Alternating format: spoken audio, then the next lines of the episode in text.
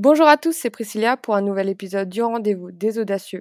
Aujourd'hui, j'ai pour inviter Emanuela. Merci d'avoir accepté de participer à mon podcast. Bonjour et merci pour ton invitation. Je t'ai invité car je te connais depuis longtemps. Je t'ai connu grâce à la vidéo de Human of Strasbourg euh, qui m'a beaucoup inspirée et je crois qu'elle date de...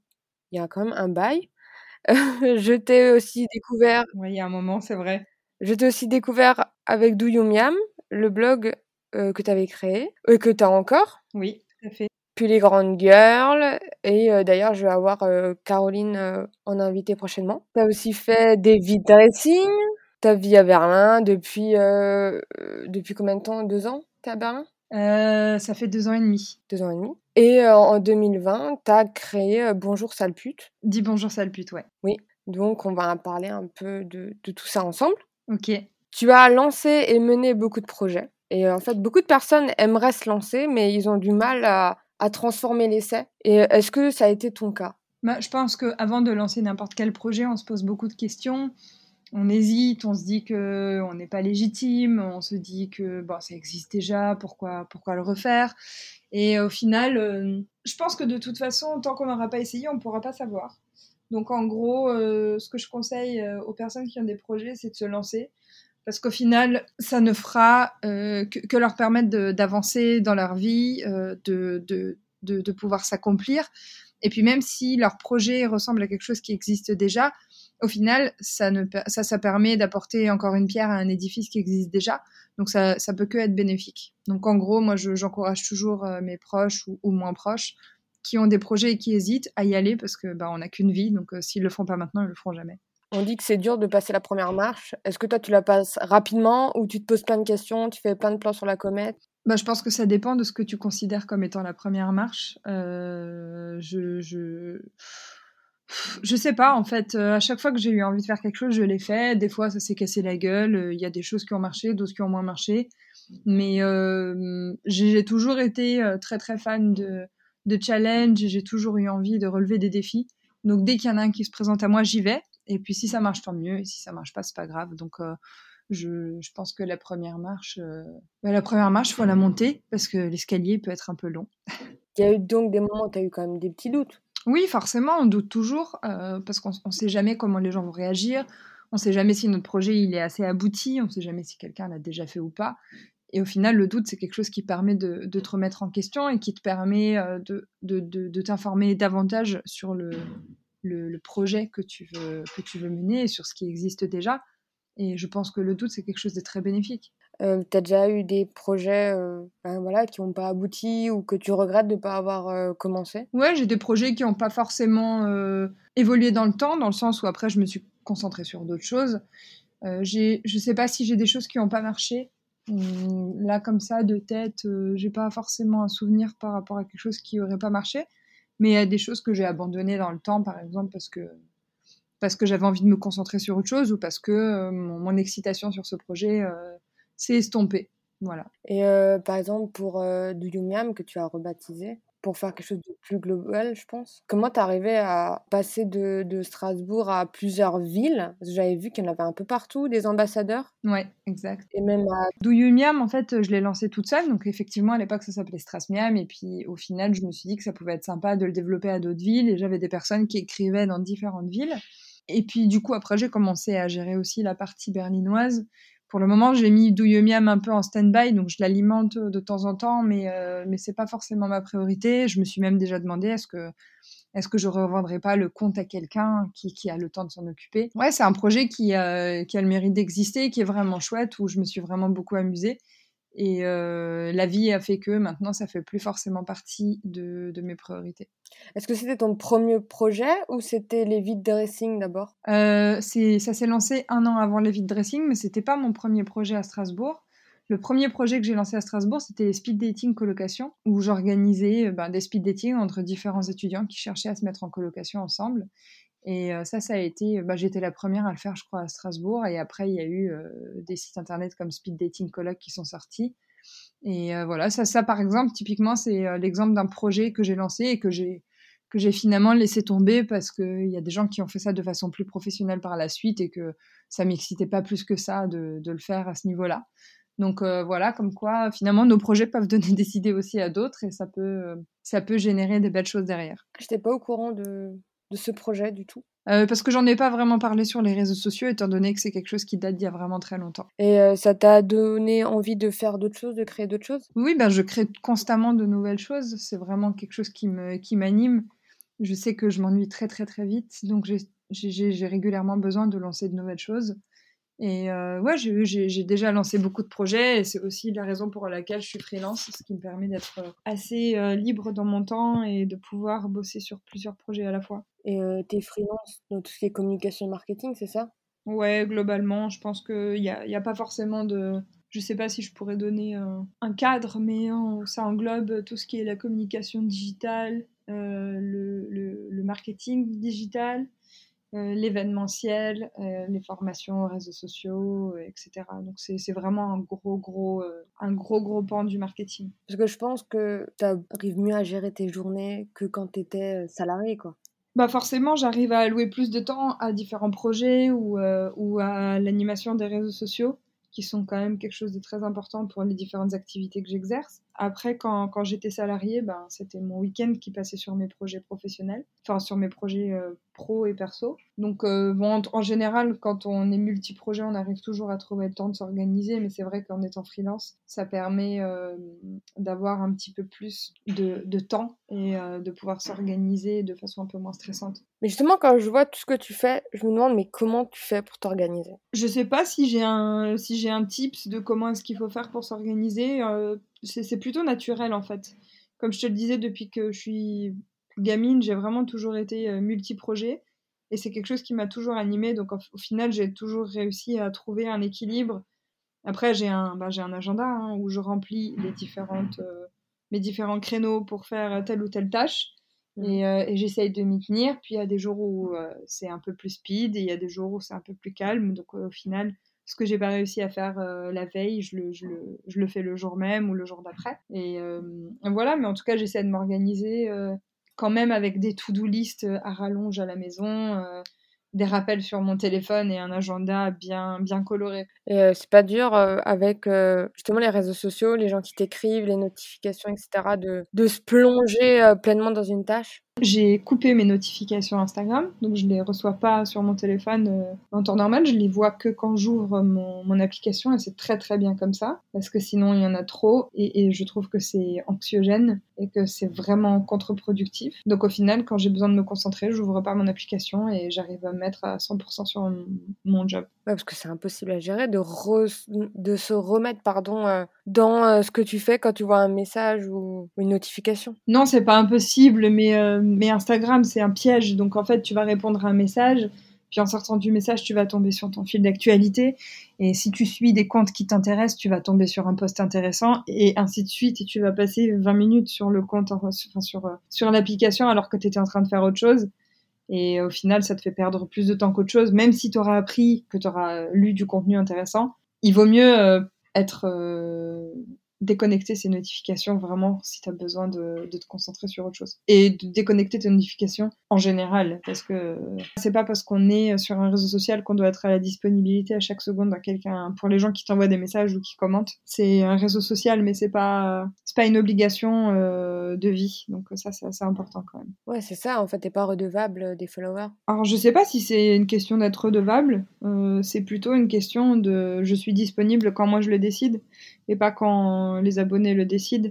Et euh, au final, après, je prends quand même une à deux heures par jour pour répondre à tous les messages que je reçois. Donc en général, les gens n'attendent pas longtemps, sauf si ça tombe dans les messages euh, en demande, et là, je les vois pas forcément. Mais euh, globalement, je suis quand même assez réactive. Mais je, je réponds aux messages quand moi je décide d'y répondre. Est-ce que tu peux nous parler d'un échec?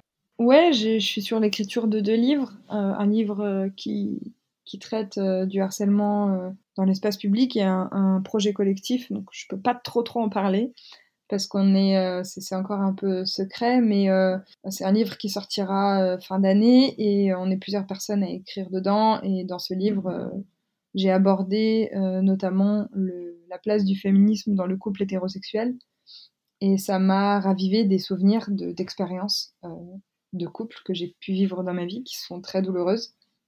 Et j'ai pris conscience de certaines choses par lesquelles je suis passée Et euh, je dirais pas que c'est un échec, mais, euh, mais c'est des, des moments compliqués et c'est quelque chose qui, te construit, c'est quelque chose qui te permet d'avancer. Donc j'ai eu un gros moment de bad en février où c'était très compliqué pour moi de gérer ces émotions, de gérer toute cette prise de conscience. Et il m'a fallu, euh, ben, je pense que je suis pas encore complètement sortie de ça, mais il m'a fallu une bonne dizaine de jours pour me remettre sur pied.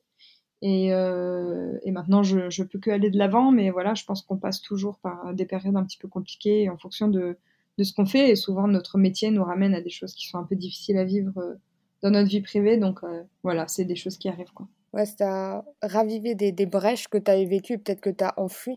Tout à fait, où j'ai fait euh, un déni, où j'ai essayé de me dire que c'était pas grave, et au final, je me suis rendu compte que ça a eu un impact sur toute ma vie, et que ça a eu un impact sur la personne que je suis, et, et ça a clairement un impact sur euh, tout, les, mon militantisme au quotidien.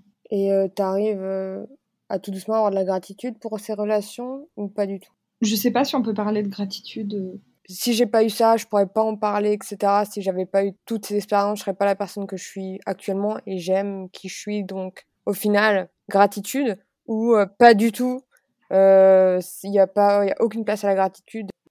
Je pense qu'on peut jamais euh, ressentir de gratitude face à de la violence. on passe par des expériences qui nous construisent, qui sont plus ou moins difficiles à vivre. Et euh, je vais pas remercier euh, cette personne euh, d'avoir été violente envers moi. parce que grâce à ça, aujourd'hui, ça, me rendrait légitime sur mon combat. Pas du tout. Je pense que même si j'avais pas vécu ça, j'aurais quand même été légitime à mon combat et j'aurais aimé ne pas passer par la case victime pour, pour pouvoir en parler. Mais c'est la vie. je, je ressentirai sûrement jamais de gratitude par rapport à une expérience comme ça je pense que je pourrais ressentir euh, le besoin de, pardonner au plus profond de moi pour pouvoir avancer.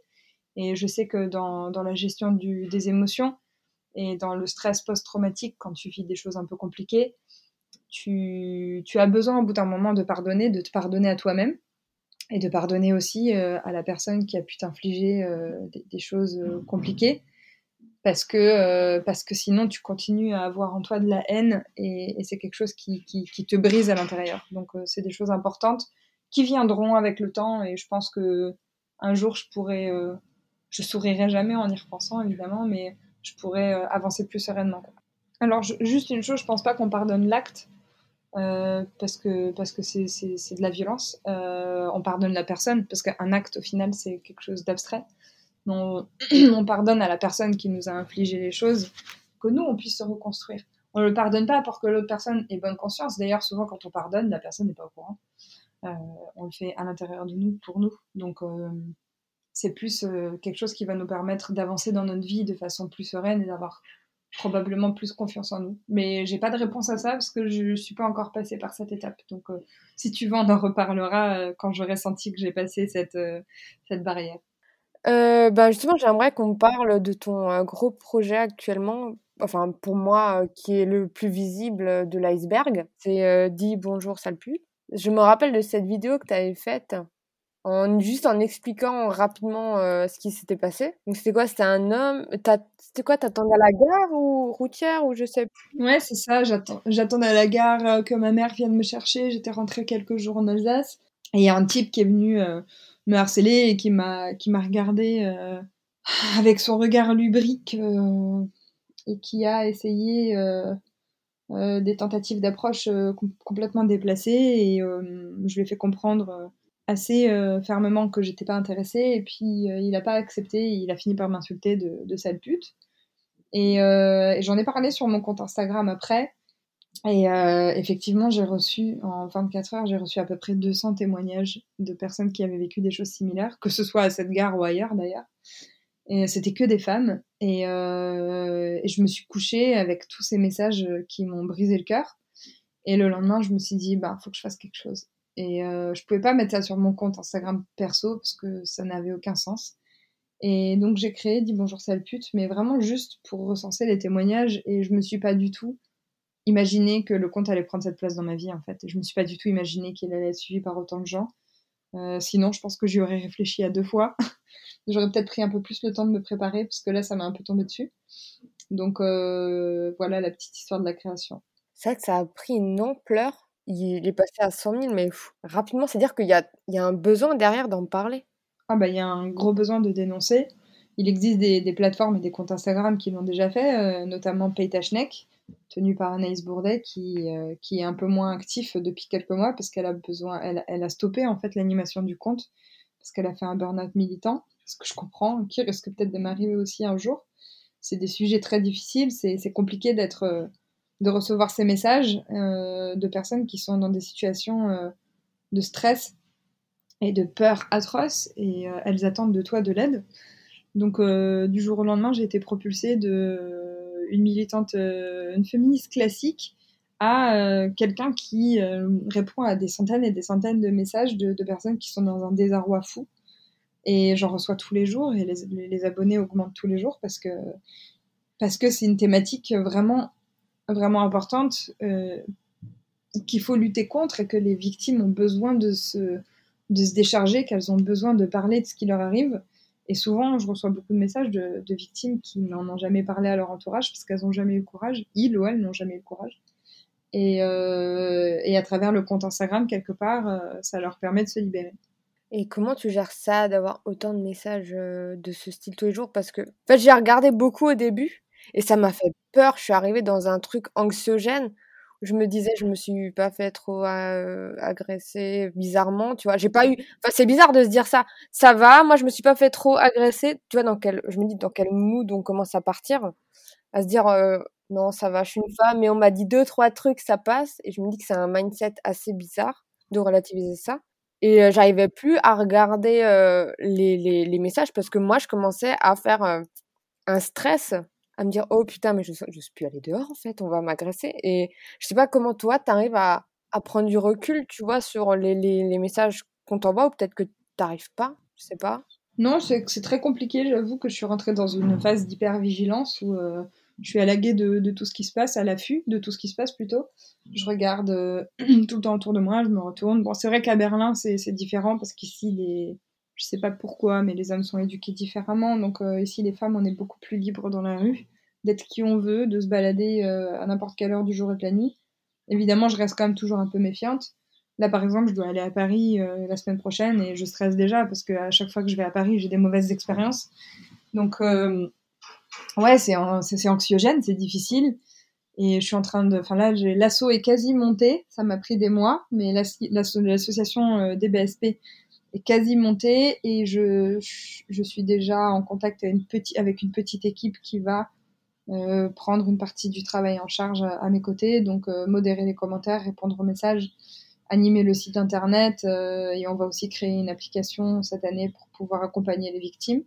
Donc, euh, je serai plus toute seule à le gérer. Euh, là, aujourd'hui, j'essaye de, de, me mettre, euh, comment dire, quand j'ouvre un message, j'essaye de, de, le lire comme une fiction, de pas le prendre à cœur, de pas euh, considérer que c'est un humain qui m'écrit, parce que sinon, je pleure à chaque fois que j'ouvre un message. Et euh, c'est contre-productif parce que les personnes qui elles ont besoin d'aide. Donc, si moi, je commence à, à, à, être trop sensible, je vais pas pouvoir leur apporter une bonne aide et euh, et, voilà. Donc c'est très difficile et c'est pour ça que je te disais que je, je si j'avais su ce qui allait me tomber dessus, je me serais préparée différemment et j'aurais euh, probablement lancé le compte plus tard ou peut-être jamais parce que je me serais dit non mais j'aurais jamais les épaules de le faire. Alors que maintenant c'est là et donc euh, bah, maintenant faut que faut que je gère d'une manière ou d'une autre. En tout cas, je regrette pas du tout. C'est une expérience. Euh, enfin, c'est une expérience. C'est un combat auquel je prends part euh, grâce à ce compte. Et je, suis, je, serai honorée et contente si j'arrive à, aider des gens et si j'arrive à faire avancer les choses. Euh, J'aurais réussi ma vie, je pense. Donc, je regrette pas du tout. Et au final, je suis contente de ne pas l'avoir non plus su avant, parce que j'aurais sûrement eu peur de me lancer. Et peut-être que, enfin, je reçois quotidiennement des messages de personnes qui me disent que grâce à ce compte, elles se sont, elles se sont rendues compte qu'elles sont pas seules, y a des hommes qui me disent qu'ils se sont rendus compte que leur comportement était complètement déplacé dans la rue et qui, qui, s'étaient pas du tout rendu compte que les nanas euh, euh, en ont marre d'être constamment, constamment, constamment euh, harcelées dans la rue, qu'on leur fasse des compliments, on s'en fout des compliments, laissez-nous tranquilles, quoi. Et il euh, y a des mecs qui, qui m'écrivent et qui me disent, ben, je pensais pas du tout que qu'arrêter une fille dans la rue, essayer de la draguer, lui dire qu'elle est belle, ben ça peut la saouler. Alors ça saoule pas tout le monde. Il y, a des personnes que ça dérange pas, mais dans la grande grande majorité, c'est relou. on n'en peut plus. Et, et, je pense que le compte Instagram a sûrement permis enfin, je sais que le compte Instagram a permis des prises de conscience, que ce soit du côté des victimes ou des, ou des harceleurs. Donc au final, euh, il, se passe déjà des choses, donc c'est trop cool.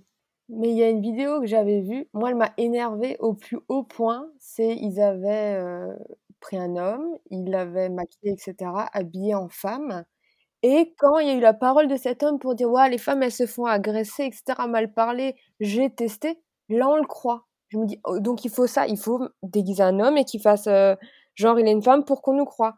Ok, on en arrive là. En fait, le problème avec cette vidéo, c'est que ce type, j'admire, euh, enfin, je, respecte tout à fait le projet de la vidéo. Je trouve que c'est cool de faire ce genre de choses parce que ça peut ouvrir les yeux à, à certaines personnes. Par contre, ce mec n'a jamais, pendant une seule seconde, ressenti ce que c'est être une femme dans la rue. Il savait au fond de lui qu'il avait les compétences physiques pour se défendre. Euh, il savait qu'il était filmé de part et d'autre par des complices, donc il n'était pas seul. Il euh, y, a beaucoup trop de choses qui font qu'au final, cet acteur, acteur ou je ne sais pas si c'est un acteur ou pas au final, mais cette personne, ce mec, ne, peut même pas prétendre une seule seconde dire qu'il a compris ce que c'était d'être dans le corps d'une femme. Parce que parce qu'au final, l'expérience qu'il a vécue, moi je veux bien aussi euh, euh, me balader dans la rue et avoir toujours deux complices autour de moi. Ah bah, je suis bien, hein, je n'aurais pas peur dans la rue du coup. C'est-à-dire qu'il y a toujours deux personnes qui sont là au taquet pour moi, au cas où il se passe quelque chose. Puis j'aimerais bien aussi avoir les mêmes, euh, les mêmes, euh, le même corps musclé et fort qui me permettrait de me sentir moins, enfin de me sentir plus en sécurité. Tu vois ce que je veux dire? J'admire vraiment l'idée de la vidéo. Je trouve que c'est vraiment chouette. Et quand j'avais vu la vidéo sortir, je me suis dit ah c'est cool. Euh, c'est cool, c'est de, de, de, faire ça. Mais, mais, mais les autres hommes ne le feront pas. Et on peut jamais se mettre au final à la place d'une femme parce que on pourra jamais ressentir ce que c'est d'être une femme. Comme moi, je pourrais jamais ressentir ce que c'est d'être un homme privilégié dans notre société et avoir le pouvoir sur tout et d'être dominant. Je, je saurais jamais ce que c'est parce que je resterai toujours une femme malgré mon militantisme et euh, malgré le fait que, que je bosse et que je suis indépendante, etc.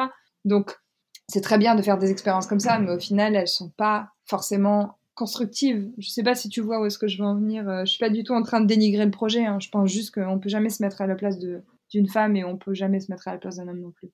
Après, je dénigre pas le projet, mais je me non plus. Enfin, il m'énerve parce que je me dis, il faut attendre la parole d'un homme qui te dise, j'ai vécu, c'est vrai, pour qu'on en parle en fait. Ouais, ouais, c'est vrai que c'est un très très gros problème. C'est comme aussi euh, quand tu parles avec, euh, avec un ou plusieurs mecs, hommes euh, et, que, et que tu leur parles de féminisme et ils te disent Oh là là, tu saoules avec tes histoires de féminisme et tout. Tu leur dis Ouais, mais tu sais, si c'est ta mère qui se fait violer dans la rue, si c'est ta meuf qui se fait tabasser, si c'est ta sœur qui, qui se fait frotter, tu réagis comment? Et là, évidemment, ils se sentent concernés, ils disent Ah ouais, j'avoue, non. Et en fait, allô? Est-ce qu'on est toujours obligé de vous mettre en situation personnelle pour que vous preniez en compte le sérieux de, de ce combat? Euh, est-ce que vous n'êtes pas capable de vous rendre compte tout seul que ce combat est légitime et, et qu'il existe euh, pour des raisons qui sont vraiment importantes? Moi, c'est ça qui m'embête en fait. C'est euh, le fait que tant qu'on ne sensibilise pas les hommes avec une personne de leur entourage, ils se sentent pas concernés. Et, ça, c'est vraiment, enfin oui, on, en revient, hein, on en revient à ce que tu parles, tu parles du mansplaining. Nous, les nanas, on peut dire 150 fois qu'on est fatigué des hommes dans la rue, qu'on s'est fait agresser, qu'on s'est fait violer, qu'on en a marre des inégalités dans la société. Euh, mais quand un mec va le dire, il va être différemment écouté. Moi, je le vois aussi euh, en soirée quand, je parle de féminisme. J'ai l'attention approximative des, mecs, l'attention approximative de mes copines, parce qu'elles sont pas forcément toutes euh, engagées, à mon plus grand désarroi. Et euh, par contre, quand mon mec va parler de féminisme avec eux, ils vont être beaucoup plus à l'écoute. Parce que soi-disant, les mecs ont des codes pour se parler entre eux.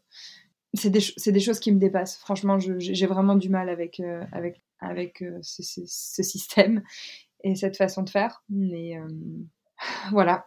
Qu'est-ce que tu veux que je te dise? Le mansplaining dans toute sa splendeur. C'est fou, mais est-ce que Tu dis pas, je suis féministe, mais pour, tu vois, que les gens, ils se calment, parce que j'ai l'impression que quand tu dis que t'es féministe, les gens, ils se lèvent, ils font, ah ouais, non, mais voilà, t'es une chieuse, etc. Tu vas ramener ta gueule en mode, girl power, on veut tous vous dominer, vous n'aimez pas les mecs. Enfin, tout de suite, ils vont dans l'extrême. Est-ce que toi, tu dois te justifier pour ralentir euh, le débat? Franchement, à partir du moment où euh, je suis obligée de me justifier, j'ai pas besoin de parler avec ces personnes. Parce que si ils, n'ont pas compris, ils ou elle, hein, si elle, euh, on va parler en inclusif, n'ont pas compris l'importance du combat féministe, qui est de, de, stopper une société patriarcale dans laquelle les hommes dominent. Voilà, en gros, c'est ça. Hein. Et puis, nous, nous donner notre liberté, l'égalité des droits et l'équité dans la société. Si les gens ne comprennent pas ça, euh, et que pour eux, les féministes, elles veulent prendre la place des hommes, franchement, je suis désolée, mais euh, on va pas pouvoir discuter parce que ça veut dire que là, j'ai toute une éducation pédagogique à refaire sur des bases qui sont censées être acquises. Euh, les gens qui disent Ah, mais t'es une féministe relou, ben, la conversation s'arrête ici en fait. Euh, je ne vois pas l'intérêt de parler avec des gens qui vont avoir ce genre de, discours. C'est fatigant de devoir expliquer à chaque fois pourquoi on est féministe. C'est fatigant de comprendre, enfin de voir que les, femmes, euh, des femmes, des femmes, même des femmes de mon entourage, se considèrent comme non féministes. C'est vraiment des. Il y a des amis avec lesquels je parle plus de féminisme. Voilà, c'est comme ça. Parce que, parce que ça m'épuise et parce que j'ai vraiment pas le courage d'essayer de les persuader qu'ils ont une place importante à tenir dans ce combat il ou elle, encore une fois. Donc moi, les gens qui me, qui me disent euh, ouais, les féministes, elles veulent détruire les hommes, ouais, les féministes, elles veulent se venger, franchement, je j'ai pas la force. Je laisse ma place à quelqu'un d'autre. Bah, j'allais rebondir là-dessus par rapport à tes amis. Est-ce que tu as arrêté de parler tout court à des gens à cause de ça? Je, je dirais pas que j'ai arrêté de parler totalement à des gens, parce qu'en général, sur le, quand on n'est pas d'accord sur certaines choses du féminisme, dans, la globalité, mes amis, euh, sont aussi mes amis parce qu'on partage des, points de vue similaires et, on est tous euh, tous mes amis sont d'accord sur le fait que la place de la femme dans la société n'est pas n'est pas celle qu'elle devrait avoir. Et, euh, donc globalement, on est quand même sur euh, sur les mêmes sur le même état d'esprit.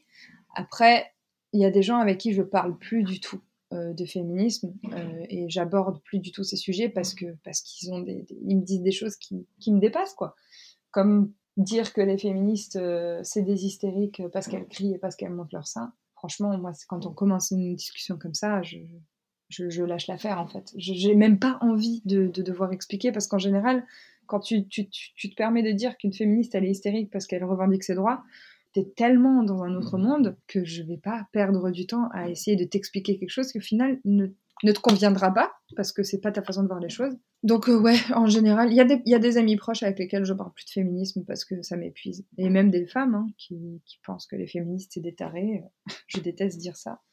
Justement, tu disais euh, par rapport au fait qu'on sexualisait énormément le corps de la femme, et toi qui, est, euh, qui a fait beaucoup de marketing quand même, on est d'accord qu'en 2021, et enfin plutôt en 2020, parce que 2021, je sais pas, on utilise encore beaucoup euh, la femme, le corps, etc., pour vendre. Tout à fait, c'est vraiment, un combat d'ailleurs que je veux mener aussi, la sexualisation du corps, vendre des produits en montrant des seins. vendre euh, du désherbant en montrant un cul. Euh, tout ça, c'est des choses qui sont effectivement euh, ben, pas normales, quoi. Et il y a un énorme travail à faire là-dessus. Et, tant qu'il y aura des publicités comme ça, le corps de la femme sera sexualisé. Mais c'est les femmes aussi qui acceptent. Je vois plein de modèles photos qui acceptent complètement d'être nues avec un sac pour leur cacher les parties génitales et qui sont très OK là-dessus comme je te le disais tout à l'heure, tout le monde n'est pas engagé par le combat féministe et ça ne concerne pas que les hommes, ça concerne aussi beaucoup de femmes. Après, euh, j'aimerais juste euh, faire une parenthèse sur, euh, sur les photos de nus hors oui. Produits. où, je, me permets juste d'en parler parce que parce qu'une femme qui poste des photos d'elle nues ou des photos dénudées, c'est une femme qui va à l'encontre du féminisme. Pas du tout. on a tout à fait le droit de poster des, des photos de nous euh, nus, euh, que ce soit artistique ou, euh, ou, enfin on s'en fout au final, c'est quelque chose qui... Il faut arrêter de dire que ça, ça va à l'encontre du féminisme. je voulais juste placer ça comme ça. Et par contre, effectivement, oui, il y a des campagnes de communication où, oui, c'est des vraies nanas qui sont utilisées pour diffuser du, du, marketing sexiste. Donc il y a un travail à faire sur l'ensemble de la société. Il n'y a pas que les hommes qui sont anti-féminisme, il y a aussi des femmes. Parce que ça a quand même progressé quand on voit des pubs de 1990 ou 2000, genre je pense à la pub Choupa Choups, quand elle, quand elle fait des bulles, ses seins, ils dégonflent et ils regonflent, ou la pub Axe, quand les femmes courent vers le monsieur qui met du déo, alors voilà, ça, ça s'est calmé. Bon, ça existe encore, j'ai vu passer une pub Axe il n'y a pas très très longtemps d'ailleurs. Mais ouais, non mais c'est vrai qu'on n'est pas sur les mêmes publicités, il n'y a plus, il y a, y a, y a plus le, gros cliché de la ménagère en train de faire à manger, enfin ça existe encore, mais pas autant, je vais dire, ça évolue, le milieu de la communication évolue.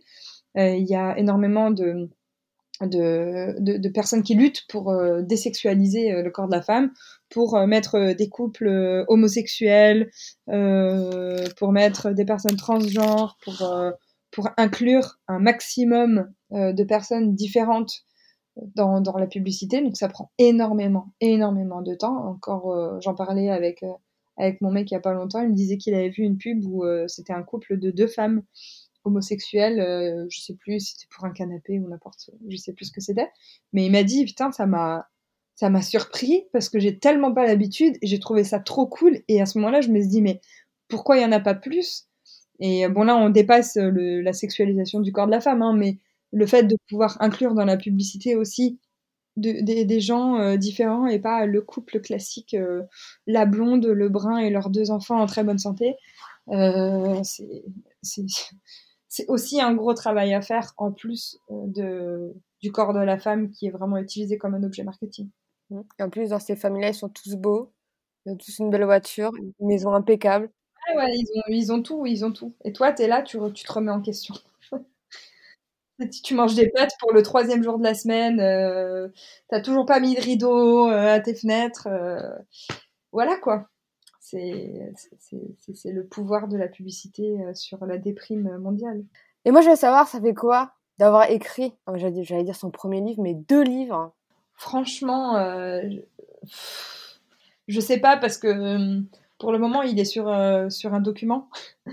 Et euh, il passe de, de mes mains à la maison d'édition, à la correctrice, à l'illustratrice, etc. Donc en fait, il, il, voyage pas mal.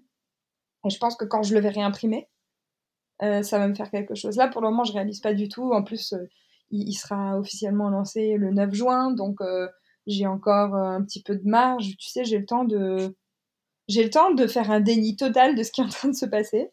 Et je pense que le jour où je l'aurai vraiment dans les mains, là, il va se passer quelque chose. Et, et là, je vais vraiment prendre conscience de tout ce qui vient de se passer, parce que c'est des, des, semaines et des semaines, des mois de travail acharné, épuisant. C'est vraiment très, très, très fatigant d'écrire un livre euh, pédagogique.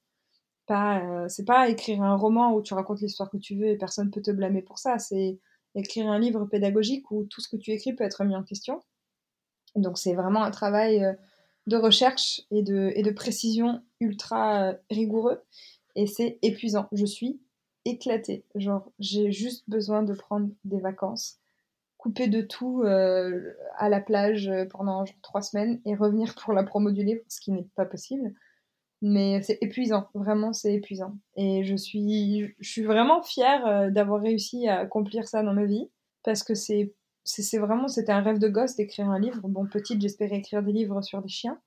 Au final, euh, j'ai écrit un livre euh, sur euh, comment éviter les chiens dans la rue. On va dire ça comme ça. C'est pas mal. Mais ouais, je suis, très très fière de moi et je, le, je le, dis avec de la modestie aussi. Parce que voilà, je pense que je serai jamais 100% satisfaite de ce que j'ai fait parce que c'est comme ça mais je suis vraiment fière de moi et, euh, et j'espère vraiment que ce livre euh, permettra à toutes les personnes qui l'auront entre les mains de, de grandir et de se, de se sentir peut-être un peu rassurée. Tu l'as écrit en combien de temps? Le, le, premier est vraiment pas celui avec le collectif? Bah, J'ai commencé à écrire les deux au même moment euh, et j'ai commencé en septembre-octobre à peu près. Et euh, j'ai envoyé le manuscrit pour relecture euh, normalement finale là il y a une semaine. Tu l'as écrit rapidement, il y a des gens, il faut deux ans pour écrire un livre. Bon, après, c'est un, pas un roman aussi. Ouais, voilà, c'est ça. Je pense que c'est. Ah, en vrai, j'aurais aimé avoir plus de temps, mais pour moi, l'idée aussi, c'était que le livre sorte avant l'été, parce que hum, en été, c'est le moment où ben, on, a chaud, on met moins de vêtements et, et les, les, les victimes sont beaucoup plus embêtées, enfin harcelées et agressées pendant la période estivale. Et j'avais envie que ça puisse sortir avant pour qu'on puisse le lire avant, avant, avant de devoir être face à tout ça et que ça puisse donner de la force et que ça puisse donner du courage aux personnes qui seront, euh, qui seront face à des situations euh, d'agression. Donc, euh, je me suis un peu mis la pression toute seule, mais c'est pas grave. Challenge accepted. J'avais un conseil à donner qu'on m'avait transmis quand j'étais allée faire fait mes études à Nice et Nice c'est pas ultra côté tu vois et en fait on m'a dit et je l'ai toujours eu en tête hein, ça fait genre 8 ans quand tu marches dans la rue, sache que les loups, comment elle m'a dit ça? Elles s'approchent que des bêtes blessées. Donc, soit pas une bête blessée, soit un loup. Et ça fait que je suis hyper fermée du regard. Genre, je, je souris pas, j'ai pas la joie de vivre quand je marche. Genre, quand je marche, je pense que t'as plutôt peur parce que j'ai un regard, déterminé et je regarde. Mais personne. Et en fait, ça m'a vachement protégée. Et j'espère que ça va continuer. Donc, euh, je sais pas si toi, tu as des tips bizarres euh, voilà, qu'on devrait pas avoir ou des réflexes bizarres. Bah, le problème avec, euh, avec ce que tu dis, ça veut dire qu'on doit. Ouais, c'est chiant. Hein. Adapter notre, on doit adapter notre comportement et donc euh, faire une croix sur la liberté d'être qui on veut dans la rue. Si on suit ta logique, euh, que je comprends. Hein, J'ai pas dit que c'était logique. Hein. Oui, non, mais si on, suit la logique de, ta copine, moi, que, je peux comprendre, parce que ça peut fonctionner. Il y a des livres qui parlent du body language, marcher la tête haute, rapidement. Euh, T'as pas le temps, tu traces ta route. Euh, ok, bah moi je suis pas comme ça. Moi j'ai envie de marcher chill dans la rue, j'ai envie de regarder les, euh, oiseaux voler, j'ai envie de kiffer le soleil. Je vais pas adapter mon comportement pour éviter de me faire agresser. Euh, enfin, j'ai pas envie de le faire, mais peut-être que dans une situation donnée, je vais le faire pour éviter de me faire euh, emmerder. Et, c'est trop nul parce que si on suit cette logique, ça veut dire qu'on on, accepte de mettre notre liberté dans les mains euh, de ces personnes. Suivez votre instinct. Quand vous êtes dans une situation compliquée, suivez votre instinct. Écoutez-vous. Si votre corps vous dit marche comme ça, marchez comme ça. Si votre corps vous dit euh, faites demi-tour, faites demi-tour. N'allez pas, euh, n'essayez pas de vous faire des challenges avec vous-même à un moment. Protégez-vous, restez en sécurité. Euh, je trouve ça juste dommage qu'on en finisse à donner des conseils comme ça, de genre marcher, marcher de façon, de façon assurée, fermez le regard, ne soyez pas accessible. Parce qu'au final c'est pas ça ressemble pas forcément à toutes les personnes. Ça ressemble pas aux gens ça ressemble pas à, un comportement normal dans la rue. Et donc si on doit toutes et tous euh, adopter des comportements en fonction de l'autre personne ne sera heureux dans sa vie parce que du coup on va jouer des rôles. Mais en même temps je peux comprendre euh, ce conseil euh, et, et, je l'entends et je, je peux pas dire que, ce que ta copine t'a dit c'est nul parce que, parce que ça a probablement fait ses preuves et que ça a probablement permis à elle et à d'autres personnes d'éviter des situations compliquées. Donc euh, voilà, l'idée c'est que avec les années, on arrive à, à avoir un level euh, d'éducation sur, sur le, la place de la femme dans la société, sur le respect euh, des genres en général et le respect des humains, qui permettra de ne pas avoir à donner ce genre de conseils et qu'on puisse vivre je sais, c'est utopique, mais qu'on puisse vivre dans une société euh, respectueuse de l'ensemble des humains.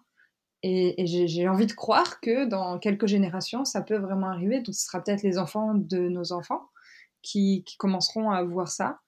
Mais euh, je sais que nous, notre génération, on va éduquer euh, ces enfants correctement. Enfin, je dis pas qu'on a été élevé incorrectement, mais je sais que notre génération va élever nos enfants avec euh, bah, peut-être le féminisme au cœur de leur, euh, de leur éducation, le respect des genres, accepter, euh, accepter que tout le monde est différent, ne pas se moquer de quelqu'un, d'un garçon qui aime les garçons, d'une fille qui aime les filles, ne pas se moquer d'une fille qui se sent comme un garçon, et vice-versa. Et, et, et, sincèrement, je pense qu'on pourra arriver à une société de respect. mais ça va prendre beaucoup de temps. Donc j'espère juste qu'on donnera plus ce genre de conseils un jour parce que ce sera tout à fait normal d'être la personne que tu veux être dans la rue. Venez tous à Berlin, putain, c'est tellement mieux ici, quoi. tu me donnes envie d'y aller, hein, c'est la vérité. Bah, j'ai envie de rentrer en France parce que ma famille et mes amis me manquent. Mais euh, franchement, euh, j'ai envie de rentrer auprès de mes amis. J'ai pas envie d'être en France parce qu'en France, à chaque fois que je rentre en France, je suis face à, à, des situations de harcèlement ou d'agression dans la rue et ça c'est épuisant quoi.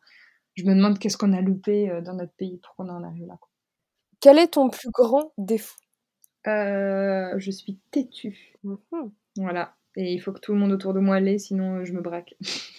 Ça, c'est pas trop dur à gérer? Si, c'est très très dur, mais pas pour moi, pour les gens avec qui je parle. moi, je suis très ok avec ça. moi, je suis très ok avec euh, ceux dont je suis convaincue. Hein. C'est plutôt aux autres de, de s'armer de, de, courage dans ces situations.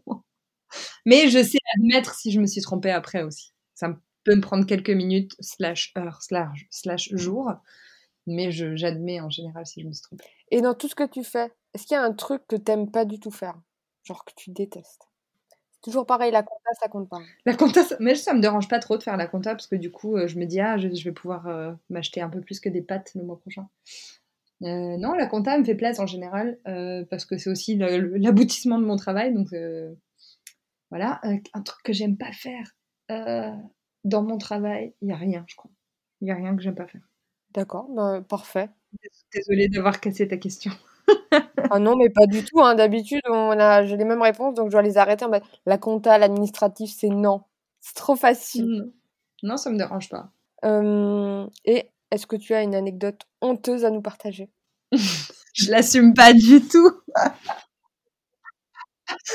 Quand j'avais 18 euh, ans, euh, je voulais revendre mon iPhone pour m'en acheter un autre.